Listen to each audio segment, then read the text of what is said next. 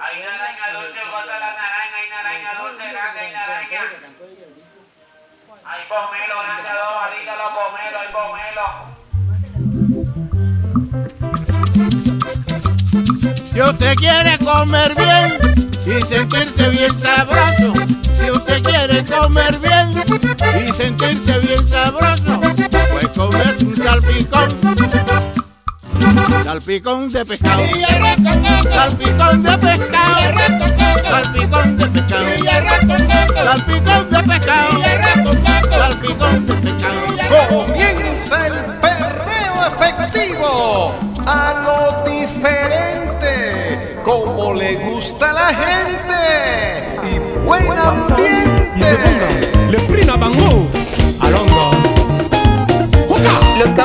de sazón y sabor nos llevan al suroriente de Barranquilla, una de las cinco localidades de la ciudad que cuenta con 36 barrios. Limita al norte con la carrera 38, está conectada con el río Magdalena por el suroriente, al suroccidente con la avenida Murillo y al sur con el municipio de Soledad.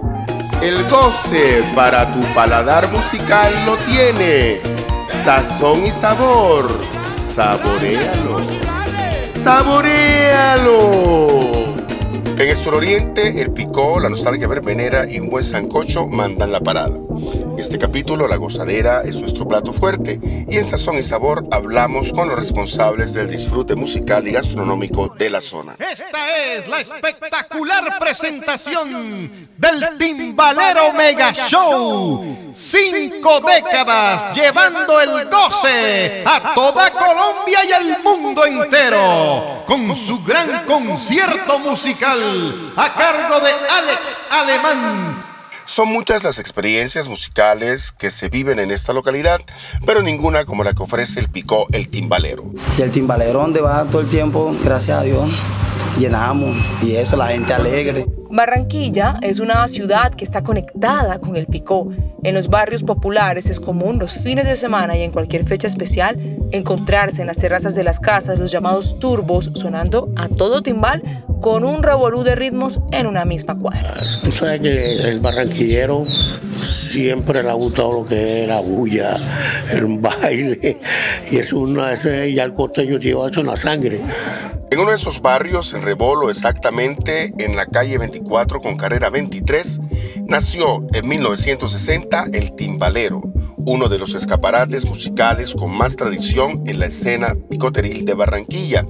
El picotero Alex Alemán, el comandante de este picó, nos comparte su historia. Bueno, el timbalero, su inicio bueno, es Rebolo. El timbalero empezó con dos parlantes. Mi papá, Víctor Alemán, que fundó el timbalero en los años 60. Lo hicieron para fines de semana en la casa de Litar, porque mi papá tenía una zapatería. Y cuando ya terminaba el sábado, mi papá prendía el equipo y ahí formaban su, su rumbita como en un descanso, como un recreo, un recreo ahí que tenía los fines de semana. Y ahí el timbalero fue creciendo, la acogida que tuvo el picó. Qué bueno cuando ya salieron los primeros bailes en la ciudad de Barranquilla, del lado del barrio Las Nieves, de Rebolo. Como los bailes eran eh, Cataño Club, Boina Roja. ¿De qué manera, de qué manera eh, se, se adquiría la música eh, por parte del timbalero? ¿Cómo llegaban esos vinilos? Este, primero con lo que eran lo- lo- los discos salsa, la de la salsa antillana me entraba por el terminal. Y mi papá como era un hombre muy popular, siempre a, ellos le decían antes a los vendedores de discos, le decían turros. Ellos le llevaban la música, lo que era, aquí primero entró la música cubana, la puertorriqueña, la salsa, y después más adelante llegó la música venezolana, con los melódicos, labillo. Esos fueron los primeros inicios musical del timbalero. Ya más adelante, para los años 80, es que entra la música caribeña por el señor Osman Torrerosa. Él viajó al Caribe y traía música de las islas Haití, Barbados, Aruba, todas esas islas, él nos traía la música. Y cuando entra la música caribeña al picó, a, lo- a lo- a la verbena de esa época. Exclusivo nuevo, no lo tiene nadie. Óyelo. Son muy fáciles. Los vinilos en esta época hemos rescatado por medio de las redes los vinilos que han sido exclusivos del Picó. ¿Cómo digo exclusivo? Que en los años 80 yo traje un disco aquí que le decían el Giovanni. Eso es un disco éxito de carnaval también. Pues eso se perdió, ya lo rescatamos otra vez. Esos son discos, los nombres picoteros y varios temas, ternura, homenaje a los embajadores, la torta, la menina, discos brasileros, discos africanos, haitianos, hasta discos árabes hindú, cómo nos damos nosotros los timbaleros ese don de transmitirle esa cultura que nosotros ni siquiera sabemos qué es lo que dice el disco, pero nos gusta el ritmo, Sabor. el sabor. Porque uno le pone esos nombres, porque en los discos parece que dijeran la salchipapa, la usurpadora, porque cuando vino el disco estaba la novela La usurpadora de moda. La Biblia, porque cuando compré el disco habían varias Biblias que también estaban vendiendo al lado. El San Martín, porque lo compró un 11 de noviembre. Entonces son, El nombre lo ponía lo, bautizaba yo. Entonces, Y la todo gente eso lo acogía. Lo acogía, claro. La lucha por tener el exclusivo era lo que marcaba la sana rivalidad entre los picos para imponerse como el que más pegaba temas y ponía a gozar a sus seguidores. El coreano mayor era otra de las máquinas que en esa batalla se llevó más de un crédito. Y detrás de ese éxito picotero está Ítalo Gallo. Aquí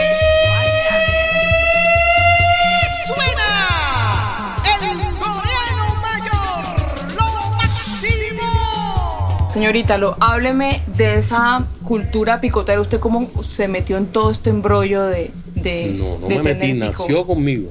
Nació con usted. Sí, ¿Y yo cómo fue desde eso? pequeñito hacía picocitos, oía picó por allá, por acá, y ahí me fui emocionando y haciendo mi picó, y me volví técnico, y hasta el día de hoy yo soy cartagenero, Ajá. y allá comencé a ver los primeros picó, pequeño, tenía 16 de 12 años, y ahí fue donde me inicié, después cuando me vine para Barranquilla en el año 69, ya tenía como 18 años, digo, voy a hacer un picocito, porque ya trabajaba, y, ahí, después voy a estudiar electrónica, porque ya, para hacerlo yo mismo, las máquinas, y así fue como se, se dio todo. ¿Y eso se dio hace cuánto tiempo? Te estoy hablando de años 68, 69, 70, ya como 70 y pico ya que me casé. ¿En qué contexto de, la, de, de, de Barranquilla se encontraban? ¿Cuando se hacían las verbenas? Cuando, ¿En qué momento Mm, Es de Barranquilla estaban? Ese coreano que se tuvo la sociedad ya, como ustedes saben, era el coreano tradicional de las verbenas que tocaba de baile en baile. Y nosotros acá continuamos en lo mismo hasta el día de hoy. Entonces, ¿ustedes llevan al picó hacia qué lugares? ¿A qué ciudades van? Nosotros ¿En qué- conocemos toda la costa. Nosotros con el pico, desde Maicao hasta Montería, hasta por allá, todo. Y ustedes también entraban dentro de esas luchas de picos que hay, que, Claro, que la las batallas, música, que el exclusivo, que la Claro. cosa así. Toda la vida todavía hemos estado a la vanguardia de ser el mejor. Cuénteme, es que quiero que me describa cómo es ese, todo ese rollo de la, del, del exclusivo de la música, cómo era esa, esa batalla. Eso era antes, ya no. Porque tú sabes que el internet cogió y unió todo. Claro. Eso era antes que traían discos exclusivos, uno los compraba y entonces Pico se caracterizaba por tener sus exclusivos, que la gente iba a bailar por los exclusivos que tenía el Pico. Exclusivo nuevo, no lo tiene nadie. Óyelo. Dairo Barrios Nuevos, el artista que plasma en lienzo la cultura picotera, es uno de esos amantes del pico que sabe contar su historia e importancia, así como lo que se vive en ese submundo del sabor. Eh, en los años 60, 70, el picó se convirtió en una especie de YouTube, eh, era el YouTube de la época, o sea, uno se mete allí a YouTube y consigue lo que uno quiere, lo que uno desea, lo que uno... Entonces para eso hubo gente que, que- que- que salió al exterior a buscar música, gracias a los viajes, a los legendarios viajes para ir a buscar música al exterior y esta música convertirla en el repertorio musical de un picó, o sea, y este picó pagaba lo que fuera por tener un disco exclusivo, o sea, eh, eh, el disco exclusivo de su propiedad, o sea que para que consigan otra vez ese disco tendrían que salir a viajar y buscar, de acuerdo a la información, dónde está ese disco. Entonces hay picos, por ejemplo, que duraban eh, de discos que han durado 20 años exclusivos. 17 años exclusivos. Usted, por ejemplo, le inspira para sus obras el tema de, la cultura picotera. ¿Qué es lo que genera tanta admiración por el pico? O sea, es que la gente del, interior quizás no se lo explica. ¿Qué es lo que genera tanta No, a mí, a, mí, a mí realmente lo que me interesa de esto es la música, por encima de todo. La música es el combustible de todo, o sea, es lo que mueve todo desde niño yo crecí escuchando no solamente vallenato, escuché música en cassette, coleccionaba cassette cuando lo compraba allá en el Paseo de Bolívar. Y, este es el volumen tal del timbalero, este es el volumen tal del Gran Freddy, este es el volumen tal del Pico el Guajiro, el del Rojo.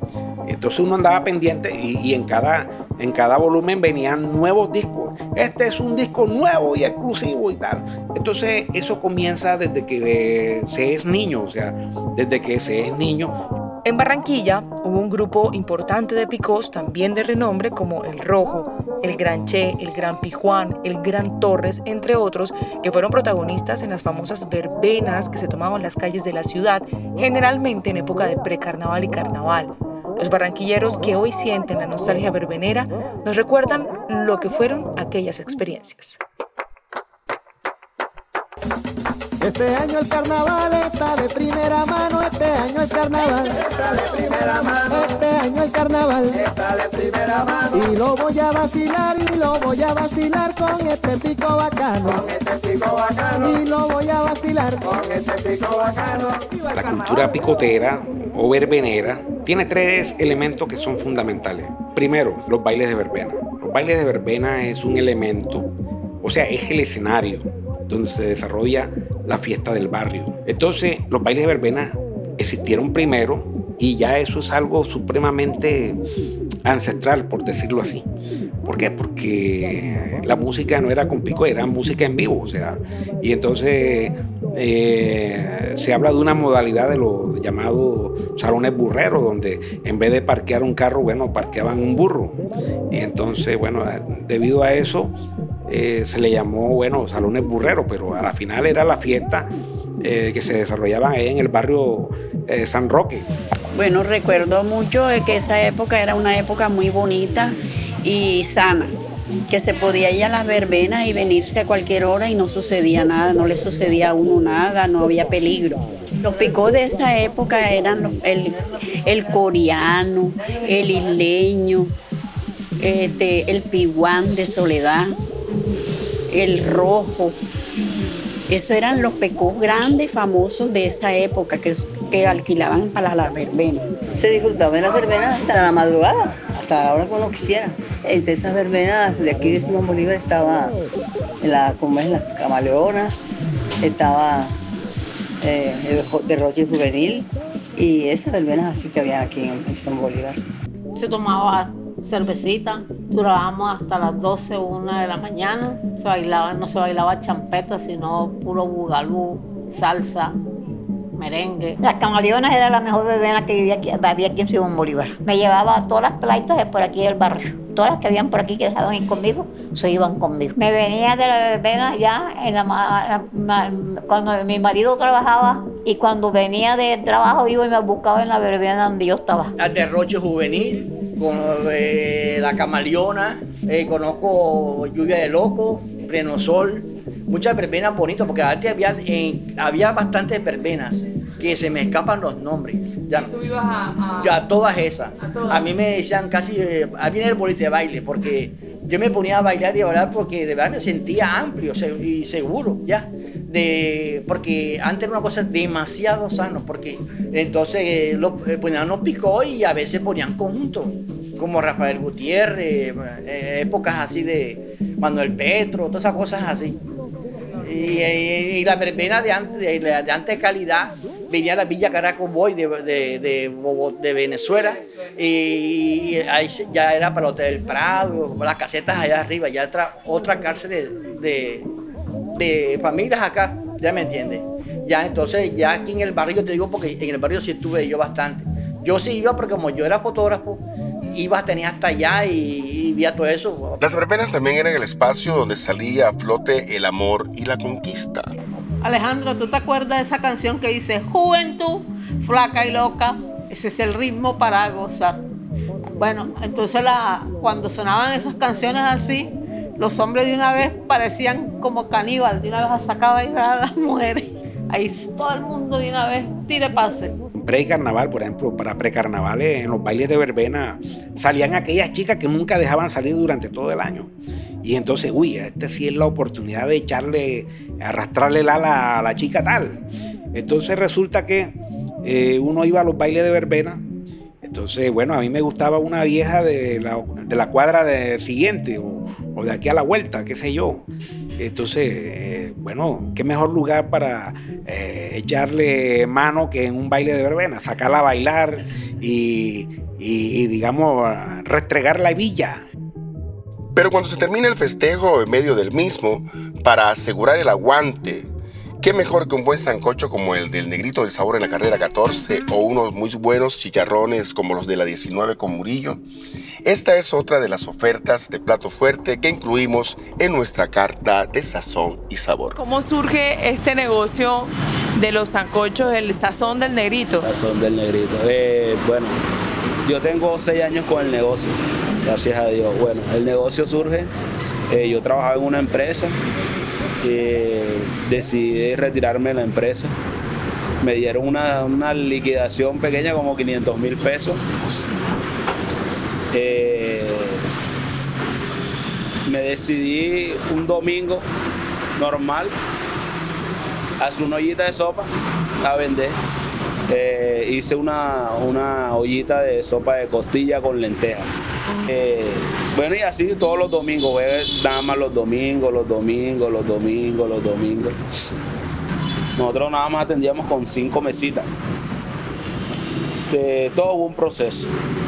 Eh, la sopa cogieron fuerza, cogieron fuerza porque, bueno, la verdad nosotros eh, eh, no le negamos nada a la, cosa, a la sopa.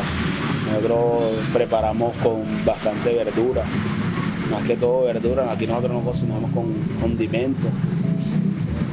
Y bueno, eh, la gente fue apoyándome voz a voz.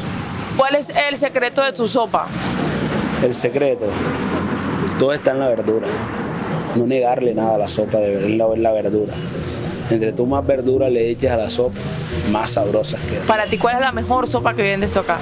Bueno, bueno, todo eso va por gusto, ¿no? Claro. Bueno, y aquí vendo de gallina, de mondongo, de guandú con costilla, eh, trifásico.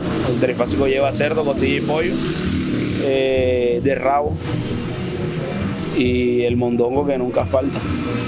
Bueno, eh, para mi gusto, a mi gusto, a mí me encanta el mondongo. El mondongo. Y la sopa que más se vende aquí es la de costilla. ¿A qué crees que se debe que tu negocio haya, que, que hayas crecido tanto? Porque de todas maneras pasar de una sola ollita a todo lo que tienes ahora es, es, digamos que a, a, que el sazón del negrito sea lo que es hoy, que seguramente va a seguir creciendo. ¿A qué crees que se debe ese, ese éxito? Mi amor, a la perseverancia. Uno tiene que luchar para, para llegar a la cima, uno tiene que luchar mucho. Y no negarle nada a la no, comida. Claro, no negarle nada a la comida.